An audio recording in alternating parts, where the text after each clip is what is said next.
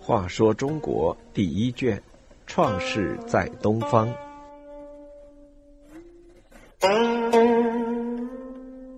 一百一十九，姬子装疯卖傻。姬子是纣的庶兄，为帝乙的庶妃所生，比纣年长几岁。因为他有一块封地在姬，也就是今天山西太谷的东北，封为子爵，故人称为箕子。他的名字叫什么？现在已经不清楚了。箕子对纣当殷王能否治理好国家十分关心。他头脑灵敏，能见小知大。有一次，纣吃饭要用象牙的筷子，箕子就开始感到不安。他感叹道：“用象牙筷子吃饭，那么盛饭菜和饮酒的器具一定不会用粗陋的土器。”而必将用犀牛角或是美玉做的杯子，用象牙筷、美玉杯，一定就不会吃普通的饭菜，而必将吃毛象肉、豹子胎这样的珍奇美味之物。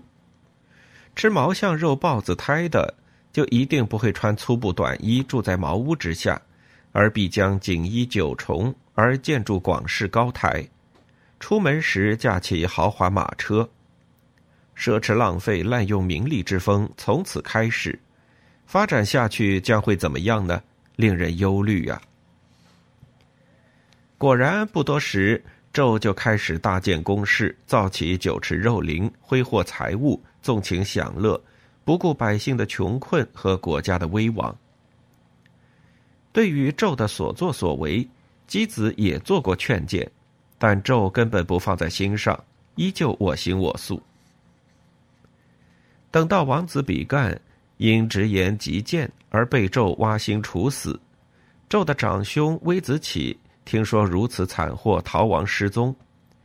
有人劝姬子也远走高飞，以避灾祸。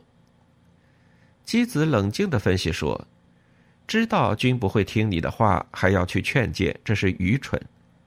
但如果当臣下的因见君不听而逃亡，这是张明君主的罪恶。”而自己取悦于小民，我也不忍心去做那样的事。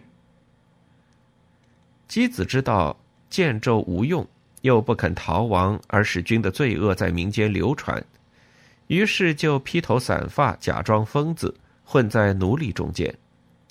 这样一方面可以使别人认为箕子精神错乱，能够原谅他不去劝诫。另一方面，又可以使纣认为姬子是精神病患者，而不加害于他。姬子虽然蓬头垢面、装疯卖傻，内心却十分痛苦。他经常隐藏起来，独自一人弹奏三弦琴，嘴里哼着他自己编的小调，神情抑郁悲伤。后来，人们把他编的小调唱词搜集起来，成了一本文集。